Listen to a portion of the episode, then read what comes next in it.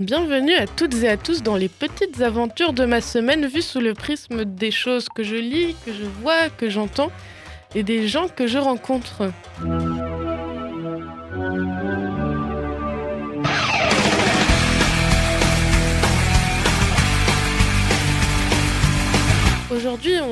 Pour parler de quelque chose qui me tient à cœur et qui est même très très sérieux. Faut savoir avant tout, petit disclaimer, que je ne regarde pas énormément de séries et souvent quand j'en regarde, c'est des formats de séries très narratifs, donc avec peu de saisons, peu d'épisodes. Du coup, pas des séries avec des épisodes isolés, voire commerciales, pour dire les gros mots. Et je critique en aucun cas ce format, c'est même très bien. La preuve en est de mes nuits blanches de ces derniers temps passées sur cette fameuse série, du coup plus ou moins commerciale, des années 90-2000, série que l'on prénomme Buffy, chasseuse de vampires. Alors, l'histoire, c'est quoi? Donc, une jeune fille élue pour devenir la tueuse des vampires et monstres en tout genre afin de sauver le monde des hommes. Ta ta ta. Et je suis ici pour défendre cette série parce que je sais qu'elle est perçue très à tort et c'était également de cette manière que je la percevais avant, comme une série mièvre pour adolescentes prépubères du même acabit que Twilight par exemple. Et pourtant, je me suis pris une énorme claque dans la gueule en m'investissant à regarder les plusieurs centaines d'heures de cette série. Pour le contexte, faut savoir que durant le confinement, donc euh, il y a quelques temps déjà, mon père a découvert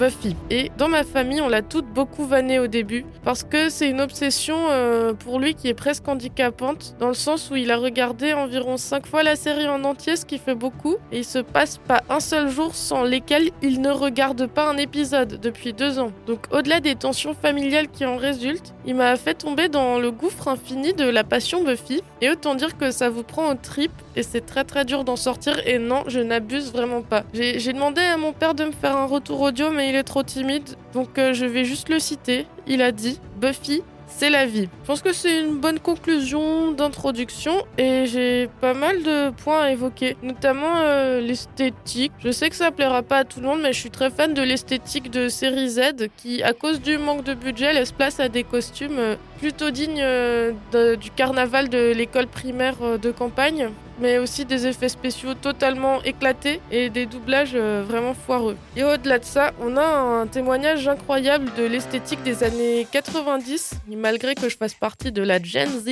je dois dire que ça m'a mis dans une sacrée nostalgie et qu'ils ont vraiment pas du tout lésiné au niveau de la diversité des tenues, mais également dans la musique qui est présentée chaque épisode au bronze, seule boîte de nuit du village, qui invite des petits groupes indés de tout aussi sympas les uns que les autres. Et euh, en tant qu'amatrice de musique, de mode et de textile, bah moi j'en étais ravie. on a abordé les points un peu superficiels, mais Buffy c'est bien plus que ça. C'est une série qui se veut reprendre toute l'esthétique et les codes des sitcoms teenager un peu bateau, mais de manière bien plus poussée, intelligente et non, je n'abuse pas. Premier point très important pour moi, c'est le féminisme ambiant de la série. Donc les personnages féminins, ils sont tous archi cool et on tombe pas dans le cliché Spice Girl non plus, tandis que les garçons, eux, sont plutôt sensibles et savent montrer leurs faiblesses, donc on bouscule euh, globalement les clichés quoi. Et pour parler que de Buffy en tant que personnage, elle est pas du tout naïve et assujettie aux hommes comme la plupart des héroïnes féminines. Elle est vraiment sincèrement futée, intelligente. On a une réelle profondeur du personnage, assez rare pour les personnages féminins, euh, et elle fait face aux problèmes de la même manière que tout un chacun, quoi.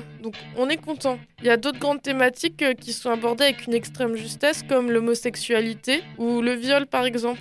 Pour euh, en revenir au personnage de Buffy, pour moi cette série c'est une série qui m'a également beaucoup touchée parce que c'est l'histoire d'une euh, jeune fille qui devient adulte. C'est littéralement sa crise d'adolescence en 9 saisons. Pour prendre un exemple, je vais devoir parler du meilleur épisode de toute la série qui en gros laisse penser que Buffy est schizophrène et qu'elle euh, passe 9 saisons dans un hôpital psychiatrique à s'inventer une vie, euh, des amis et qu'elle elle combat ses démons, donc euh, les monstres qu'elle combat à chaque épisode dans sa tête. Et j'aurais bien aimé la découvrir plus tôt quand j'étais adolescente en vrai. Et moi, en vrai, ça m'a fait une bonne piqûre de rappel sur quelque chose, c'est de toujours rester très très très curieux, notamment pour tout ce qui est contenu culturel et de ne pas se fier à ses idées reçues et de ne pas trop s'enfermer dans ce qu'on aime et vraiment explorer et si on n'aime pas, c'est pas très grave. Hein. Moi, j'adore regarder des trucs que j'aime pas. Euh, enfin, prendre avec des pincettes, mais j'adore regarder des trucs que j'aime pas. Et au final, euh, c'est toujours très enrichissant, quoi. Bon, bah,